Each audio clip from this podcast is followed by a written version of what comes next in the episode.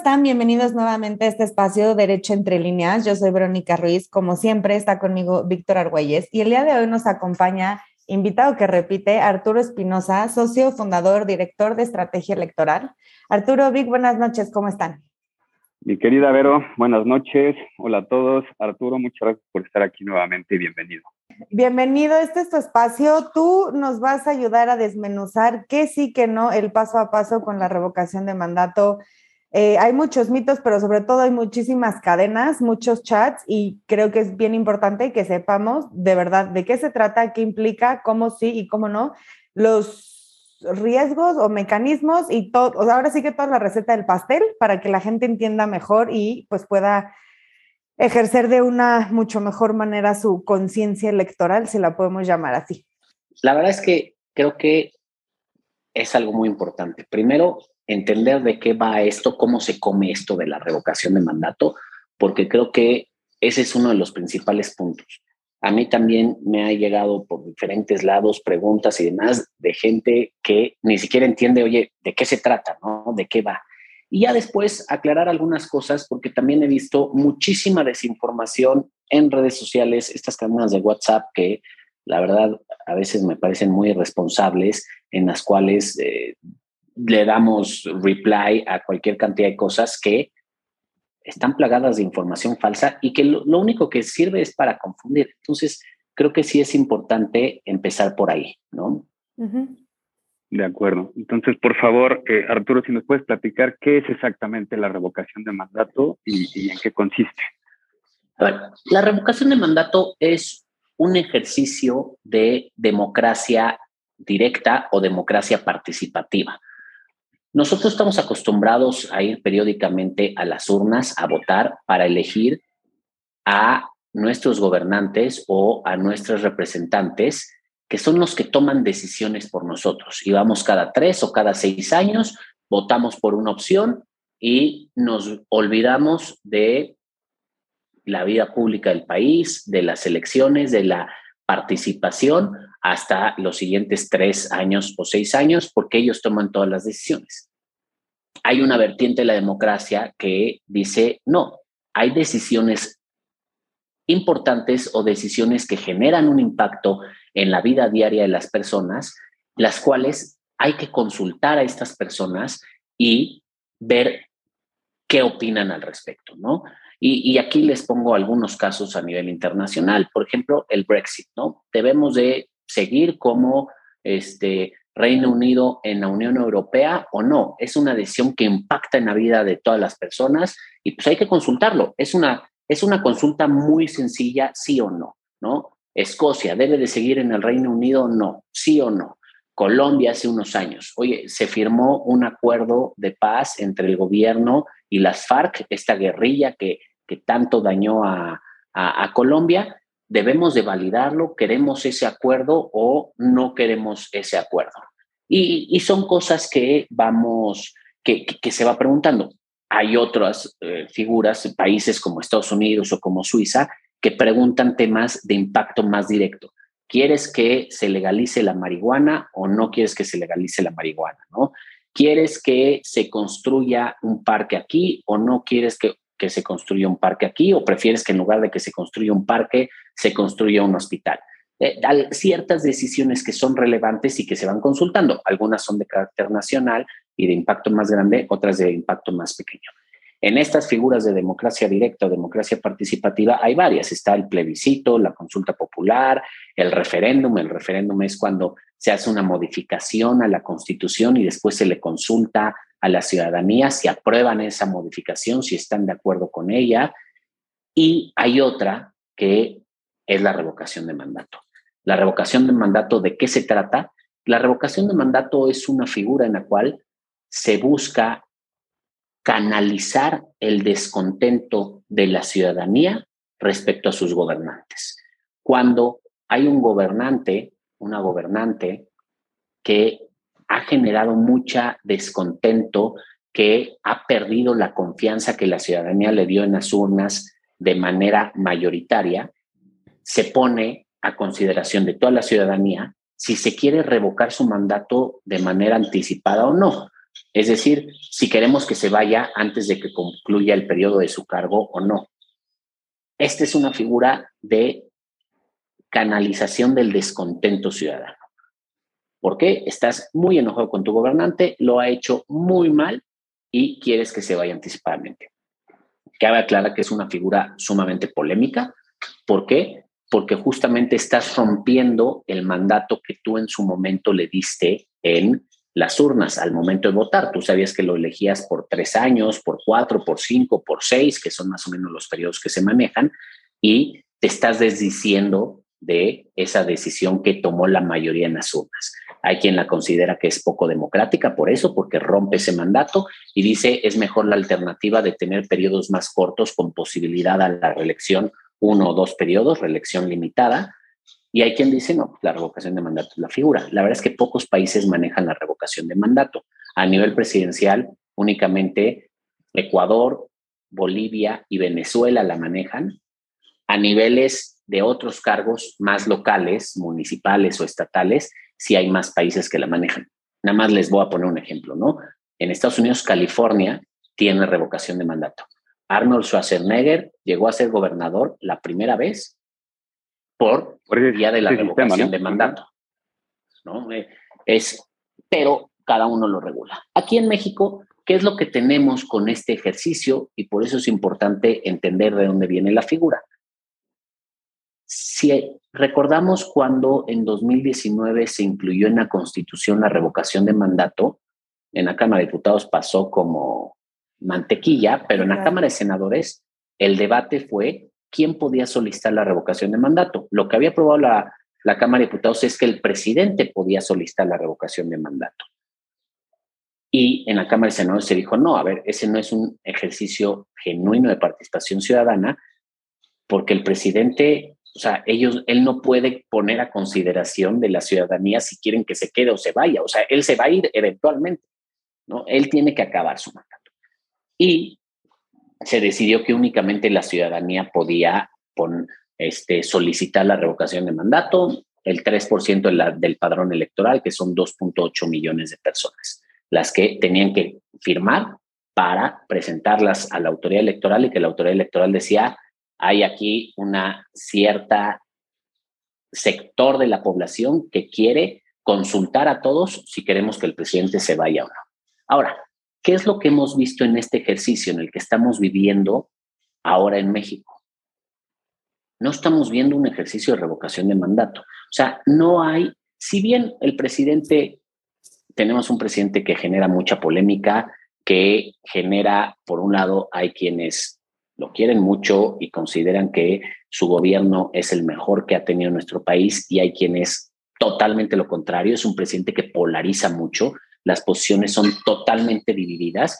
Hay, no sé ustedes, pero yo he visto como pocos puntos medios, ¿no? O es o lo aman y lo adoran o lo odian y no quieren saber nada de él. Pero a pesar de esto, yo no veo que haya un rechazo a la figura tal que diga que ya quieren que se vaya inmediatamente ahorita, ¿no? A lo mejor quienes lo odian dicen ya que acabe el sexenio, por favor, pero, pero no dicen que se vaya el día de mañana, ¿no? Claro. Sí, sí, es importante ese punto, porque en general eh, la, gente que lo odia y normalmente en muchas sobremesas lo que se dice es, hay que, hay que prepararnos bien, saber por quién vamos a votar en las próximas presidenciales, ¿no? Y, eso, la verdad es que es un punto que no me había cuestionado porque, pues sí, o sea, si se va el señor, ¿qué vamos a hacer? O sea, ¿quién se va a quedar? ¿Estamos preparados? ¿No estamos preparados? ¿Y cuáles son nuestras opciones? y es lo que ahorita acabas de comentar al principio, es hay esa certeza que si no te parece cómo se están llevando las cosas, hay un periodo en donde puedes hacer el cambio. O sea, no, no estás obligado, o sea, no, no tenemos que vivir con esto toda la vida, ¿no? Entonces, si ya tenemos esos mecanismos, entonces eh, aquí es cuando entra el cortocircuito de, bueno, ¿es necesario este, esta figura? Exactamente. Que, o sea, como lo están diciendo, es tal cual, creo que lo que nos, nos planteamos es justamente, si estamos pensando en el 2024, ¿no? ¿Qué va a pasar en el 2024? ¿Quién va a ser el candidato de oposición? ¿Quién va a ser el candidato de Morena? Y no estamos pensando en que se vaya el presidente. Pero, ¿por qué estamos teniendo revocación de mandato? Porque quienes apoyan al presidente quieren que se plantee la revocación de mandato. Pero ojo, esto es importante cómo, se, cómo lo plantean ellos, que también en su momento cuando se discutió la ley de revocación de mandato hace unos meses, fue por ahí de agosto del año pasado, de 2021, ese era el tema. Lo quieren plantear como una ratificación de mandato. Es decir, como poner a consideración de la ciudadanía si queremos que el presidente, que queremos que el presidente se quede. No si queremos, que queremos que el presidente se quede. A ver, ¿cuál es la diferencia con la ratificación de mandato? Jurídicamente hablando, la diferencia es quién la puede solicitar. La ratificación de mandato la puede solicitar el propio gobernante. ¿Y cómo sabemos eso? Si bien la ratificación de mandato no es una figura que a nivel de otros países esté regulada como tal, en México hay un solo estado que tiene prevista la revocación, de, la ratificación de mandato. Hay 11 que tienen previstas la revocación de mandato, pero solo uno que tiene prevista la, la ratificación, es Jalisco. ¿Y cuál es la diferencia de lo que vemos en Jalisco? Es que la ratificación de mandato la solicita el propio gobernante, el propio gobernador. Se me está yendo un poquito el aire, entonces, eh, porque no sé si no entendí bien o si me está dando muchísimo susto. A ver, entonces, em, lo que nos estás diciendo es que estas personas que proponen la ley, la manera en la que la plantean es no el decir que se vaya el presidente si no queremos que esté, sino que se quede el presidente porque queremos que se quede y que dentro de ese contexto es el mismo gobernante al cual se le va a votar que sí o que no y el que puede solicitar esa votación. Si estuviéramos hablando de ratificación de mandato, así es. Pero aquí estamos hablando de revocación. Solamente, o sea, y la ley prevé la revocación. De hecho, el debate legislativo fue ese. Mientras Morena quería que se, que se preguntara, ¿quieres que se ratifique el mandato del presidente o que se revoque? La oposición dijo, no, ¿cuál que se ratifique? O sea, la ratificación no existe. Estamos hablando solamente de revocación. O sea, la pregunta es, ¿quieres que se revoque el mandato del presidente, sí o no? Punto. Así de sencillo debería ser la pregunta. Ok. Morena lo trata de plantear como una ratificación. Este es el problema de origen de la revocación de mandato que traemos ahorita. No vino de un grupo de ciudadanos y ciudadanas que decían, estamos enojados con el presidente, ya no queremos que siga y queremos que se vaya inmediatamente. Nadie planteó eso. Vino de un grupo de ciudadanos que dijo, queremos que el presidente siga gobernando. Vamos a, a consultarlo a la ciudadanía. Entonces la pregunta se vuelve absurda porque, pues es que queramos o no, o sea, con revocación de mandato no, si lo que quieres es eso, va a seguir hasta 2024. Pero ojo, aquí es donde empecemos un poco el, el análisis que va más allá de lo jurídico, porque esto trae una intención política detrás, ¿no? Claro. Esto se convierte entonces en un, en un concurso de popularidad. ¿Qué es lo que pasa? En todo este camino a la revocación de mandato, lo primero que hicieron fue presentar las firmas, ¿no? Tenían que presentar 2.8 millones de firmas, presentaron 11 millones de firmas. Una asociación que casualmente se llama Que siga el presidente, ¿no? Así se llama la asociación. Y ellos fueron los que promovieron la revocación de mandato como ciudadanos, hay que decirlo, se ostentan como ciudadanos y el INE tuvo que hacer la revisión de esas firmas, validó los 2.8 millones de firmas, no lo siguió haciendo, encontró algunos apoyos irregulares de personas muertas, apoyos este, que no, eh, eh, firmas falsificadas y demás, pero bueno, se juntaron los 2.8 millones de firmas. Y han venido una cantidad de escándalos tremendos, y voy a citar algunos, ¿no? El tema presupuestal. Al principio la ley de revocación de mandato prevé que la revocación de mandato presidencial se tiene que hacer en las mismas condiciones que la, del que la elección presidencial. ¿Qué quiere decir eso? Tiene que tener el mismo alcance. El INE dijo, bueno, yo en la elección presidencial instalé poco más de, de 160 mil casillas, tengo que instalar el mismo número de casillas. Para eso tiene que haber cerca de 800 mil funcionarios de casilla. Para eso tengo que contratar a supervisores y capacitadores, son los que te van tocando puerta por puerta para decirte si quieres ser funcionario casi. Todo eso, dijo el INE, cuesta 3.800 millones de pesos. Tengo que hacer una campaña de promoción y de difusión, tengo que, para que sean las mismas condiciones que la elección presidencial. Y lo primero, ¿qué fue lo primero que pasó? Que le dijeron, no hay presupuesto, no te vamos a dar dinero para eso. el INE dijo, ¿cómo voy a organizar algo si no tengo dinero, no? O sea, me estás pidiendo que organice. O sea, no, eh, cabe aclarar, el INE nunca dijo, yo quiero hacer la revocación de mandato, sí, por favor, dámela. ¿no? Los legisladores y las legisladoras en la ley pusieron el encargado de organizar este ejercicio es el INE. Entonces, le das atribuciones al INE. Como abogados y abogadas, pues sabemos que si te dan atribuciones, te tienen que dar dinero para poder ejercer esas atribuciones, ¿no? Y que si estás perdiendo derechos, tiene que haber dinero para garantizar el ejercicio de esos derechos. Entonces, el primer escándalo fue el tema presupuestal. Se pelearon, al final todos le dijeron al INE, llegaron a la Corte, al Tribunal Electoral y todos le dijeron al INE, pues no hay dinero, tienes que sacar el dinero de donde puedas. Entonces el INE lo que dijo es, yo ya hice ajustes a mi presupuesto, ya saqué lo más que pude y junté 1.700 millones de pesos. Entonces, lo que puedo hacer con 1.700 millones de pesos, en lugar de instalar 160 mil casillas, voy a instalar 50 mil, en lugar de contratar 15 mil eh, supervisores electorales, voy a contratar 5 mil y, o sea, voy a reducir bastante el tamaño de la consulta. ¿Por qué? Porque es una cuestión presupuestal meramente. O sea, la democracia tampoco es gratuita y estos ejercicios son costosos.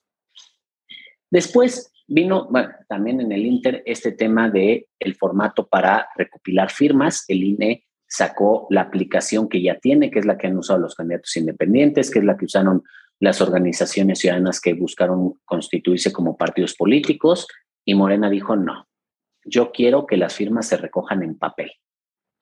¿Por qué? Es más fácil, es muy fácil. Es más fácil falsificar las firmas o hacer trampa en papel que en aplicación. Lo fue a pelear Morena al, al tribunal, el tribunal dijo, no, que sí se puede en papel, dales gusto, lo hicieron en papel y fueron los 11 millones de firmas que presentaron. Y ahora el más reciente es este tema de la veda electoral. La ley establece que la revocación de mandato solo la pueden promover el INE o los institutos electorales locales. Ni partidos políticos, ni servidores o servidoras públicas pueden llamar a votar, ni a favor, ni en contra, ni, ni decir salgan a votar. O sea, no. Tienen que quedarse callados en torno a la revocación de mandato. Nos puede parecer absurdo, sí, pero pues así está nuestro marco legal. La constitución es lo que establece y la ley es lo que establece. Todavía en la acción de inconstitucionalidad que se presentó, la Suprema Corte lo ratificó y lo dice claramente. Solamente el INE y los institutos electorales. Bueno, esto ha molestado bastante y ha este, causado bastante ruido porque pues ya la jefa de gobierno de la Ciudad de México, varios gobernadores, el presidente, muchas mañaneras, eh, muchos han intentado promover la revocación de mandato y pues el INE y el tribunal les han dado un manazo y lo sancionan y les dicen que no lo pueden hacer. ¿Cuál fue el capítulo más reciente de, de hace unos días? Es que en la Cámara de Diputados y en la Cámara de Senadores se promovió algo que le llamaron un decreto interpretativo de la ley. No sé si ustedes habían escuchado eso. Yo nunca lo había escuchado. No. No, reclamar al profesor de constitucional, yo creo, porque en mi vida lo había escuchado. Hay que presentar, este, sí, hay que regresar a la universidad a revisar eso. descubrimos que sí existe, o sea, en la Constitución, el 72, inciso F, o sea, le da como atribución al, al Congreso emitir decretos interpretativos de la ley. ¿Cuáles son los alcances? ¿Para qué sirven? Nadie sabe. Pero lo que hizo eh, Morena con su mayoría fue emitir este decreto y lo que dice es, no, no, no, a ver, lo que dice la ley que no se puede promover la revocación de mandato no es así. Lo que no se puede es usar recursos públicos, pero sí se puede promover de palabra, ¿no? O sea, todos los servidores y servidoras públicas pueden hablar de la revocación de mandato y pueden decir que votes o no votes o que hagas lo que quieras. Eso es lo que digo. Ese es como el último capítulo. Ese es en lo que estamos en la revocación de mandato. Digamos, ese es el estado de la cuestión ahorita. ¿De dónde viene y cómo ha ido surgiendo y cómo tenemos lo que tenemos al día de hoy? A partir de aquí ya cabría hacer un análisis de qué conviene, qué no conviene, qué es lo que puede pasar y demás. Ojo, esto es importante. ¿Cuáles son las consecuencias o los requisitos legales? Para que el resultado de la revocación de mandato sea válido, sea obligatorio, se necesita que al menos vote el 40% del padrón electoral. Y aquí les voy a dar algunos números. Nuestro padrón electoral es más o menos de 93 millones de personas. El 40% son cerca de 38 millones de votos.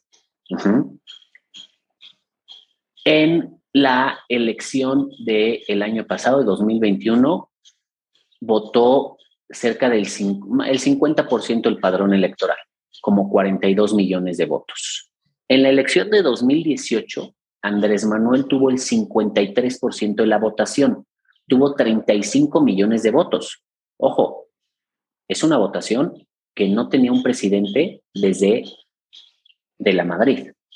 ¿no? O sea, desde hace muchos años un presidente no tenía ese porcentaje de votación. Evidentemente la Madrid no tenía 35 millones de votos porque el padrón electoral no era tan grande, o sea, tenía más de 35, pero no, no, era tanto, pero no tenía más de 50% de la votación, ¿no? O sea, sí tuvo una votación muy importante, pero tuvo 35 millones de votos. Ahorita necesitan que al menos participen 38 millones de personas para que lo que salga del resultado sea válido. Ahora, ¿qué pasa si se vota por el que por el sí? Ojo, el sí es que se revoque el mandato.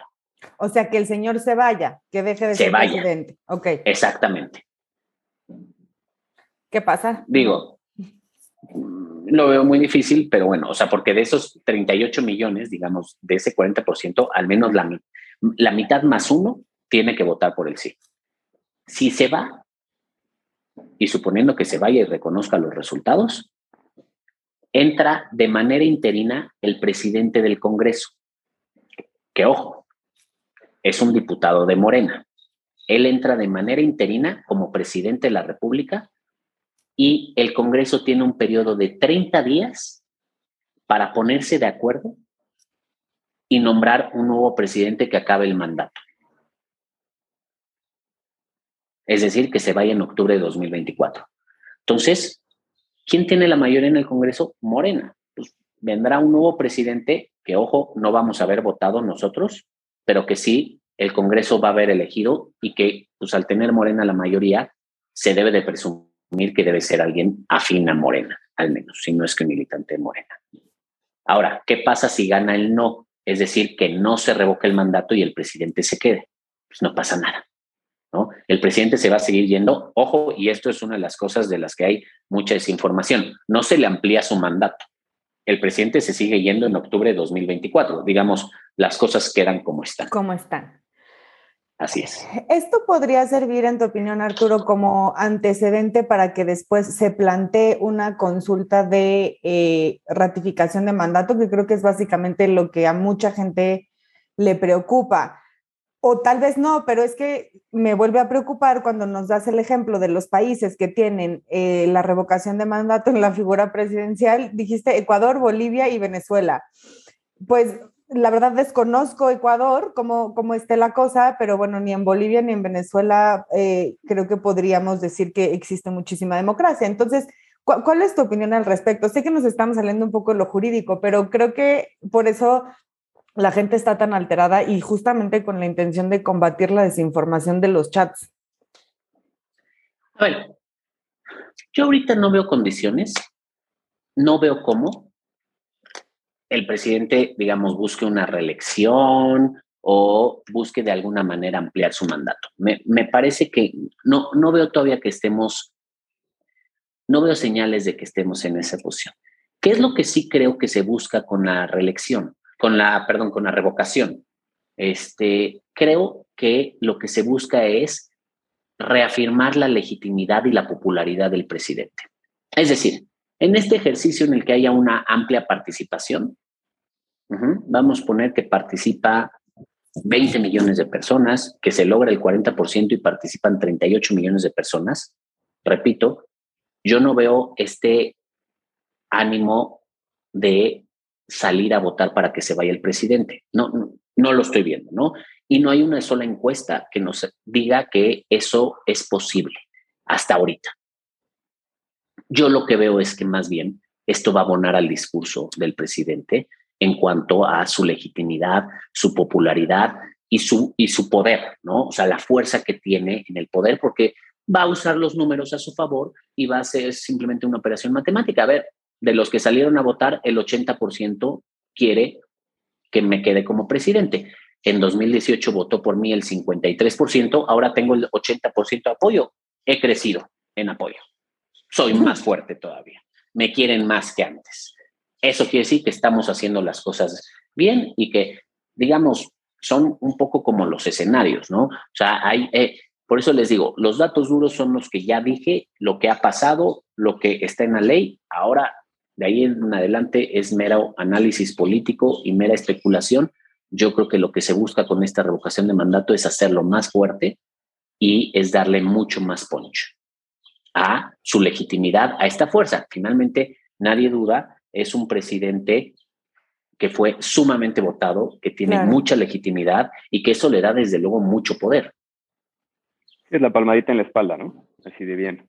Sí. Bien, y es, el marketing político. Oye, Arturo, y por ejemplo, aquí en esta línea, digo, estamos hablando de voto y de participar y demás, y creo que aquí también está la duda, eh, tanto en los chats y demás, y la confusión, es, lo, no lo tenemos que ver como una, es que ahí es donde radica todo, es, creemos que es casi, casi como ir a votar, o sea, de, pero por un, un nuevo presidente, o sea, ya lo estamos equiparando a esta figura de elecciones.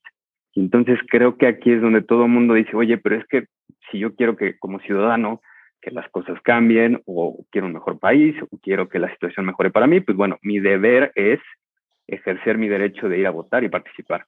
Entonces, aquí, ¿cómo lo, cómo lo podríamos ver? O sea, ¿sí lo debemos equiparar así tal cual esta figura o más bien es otra cosa totalmente distinta? Digo, que es lo que hemos estado platicando.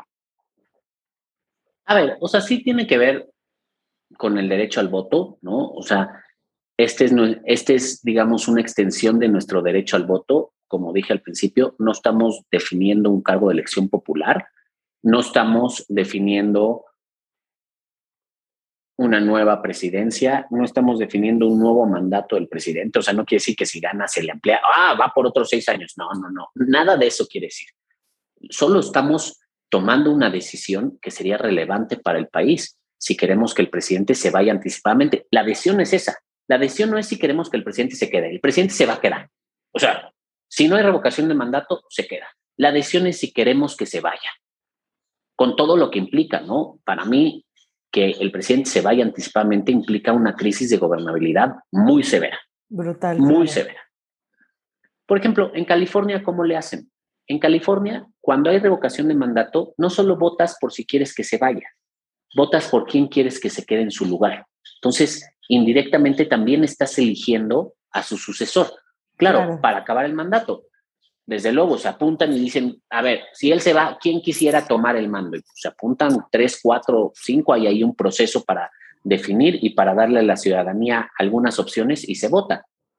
Así llegó Arnold Schwarzenegger a la presidencia, en, a la gobernatura de California en 2003, 2000, algo así, 2005, una cuestión así. Hubo revocación de mandato y él dijo, si se va, yo me quiero quedar en su lugar. Y ganó. O sea, ganó el que se fuera y ganó que se quedaba Arnold Schwarzenegger. En 2021 hubo otro ejercicio de revocación de mandato del gobernador de California y, se, y, y, perdió. O sea, no se revocó el mandato, ¿no? El gobernador continuó. Entonces, es una extensión del derecho al voto y es algo que creo que nos tenemos que ir acostumbrando porque este, cada vez hay más figuras de democracia participativa, de democracia directa previstas en nuestra legislación. Nada más que yo creo que el uso que se les dé es importante porque tiene que ser algo que para la ciudadanía sea relevante, que para la ciudadanía importa. Ahorita los ejercicios que ha habido, el primer intento fue en 2015, promovido por los partidos políticos. Una la promovió el PAN, una el PRD, una el PRI, y ninguna de ellas fueron temas constitucionalmente válidos. El segundo ejercicio fue el año pasado, esta consulta popular sobre el juicio a los expresidentes, y la verdad es que a nadie le interesaba, era algo que juzgaron ¿no? a los expresidentes, pues eso es decídelo tú, ¿no? Y ahora este es el tercer intento con la revocación de mandato. Como les digo, yo lo que pongo aquí de ejemplo es lo que hacen otros países y pues consultan temas totalmente relevantes, ¿no? Imagínate el tema del Brexit, pues creo, creo que aunque en su momento la, la, ciudadanía británica no lo entendió del todo, ahora ya sabe las consecuencias y las implicaciones de tomar o no tomar una decisión de ese tamaño. Claro. Entonces podríamos decir que yo, Verónica, que ya decidí que no voy a ir a votar, no estoy faltando a mi derecho y mi obligación eh, mi deber, mi, deber, ciudadano. como cuando fui a votar a las presidenciales, uno. Y, mm, y dos, entender que quienes quieran salir a votar también tienen que asumir quién se va a quedar de presidente en su lugar, ¿no? O sea, no es solamente sacar a López Obrador, sino que lo que va a suceder es que en ese caso, él, digamos, pues, ¿cómo se dice? El, equipo de Morena en el Congreso elegirá a una persona, seguramente dentro de ellos mismos, para que continúe de aquí hasta el 2024. Eso es lo que tenemos que tener más claro que nada, ¿no? A ver, estás diciendo dos cosas muy importantes, pero una es, respecto a una elección, yo no soy partido que en una elección no votemos. Claro. Porque entonces alguien va a tomar la decisión por nosotros. ¿Por qué? Porque en una elección de un cargo de elección popular, presidente, diputado, senadores, gobernador, aunque sea un voto, gana. Aunque hubiera tenido un voto. En 1976 solo había un candidato en la boleta. Si hubiera salido una persona a votar y votaba por él, ganaba. No se necesita un mínimo de votación, no se necesita un mínimo de participación. Entonces, si en una elección de cargos de elección popular no sales a votar, lo que estás es, estás en tu libertad de no hacerlo, pero lo que estás haciendo es dejando que los demás decidan por ti.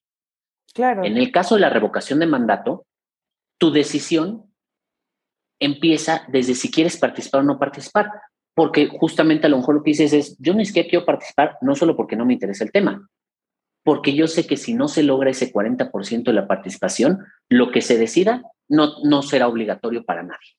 ¿no? Entonces, mi decisión es no participar. Yo no quiero que esto nos obligue ni a una ni a otro escenario. O sea, yo quiero que las cosas queden como estén.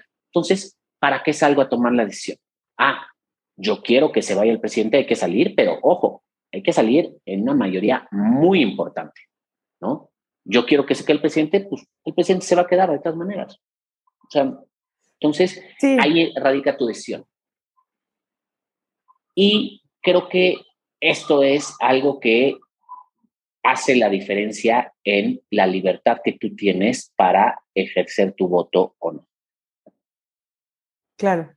O sea, más bien, eh, porque justo la vez pasada que, viniste y nos explicaste tanto de las elecciones, hablábamos de la, de la, importancia de salir a votar, ¿no? Entonces, eh, pues para quienes decidan, como yo, no salir a votar en esta revocación de mandato, mejor pónganse a investigar quiénes son los que ya quieren ser presidenciables para que en el 2024 podamos tener una opinión más informada, ¿no?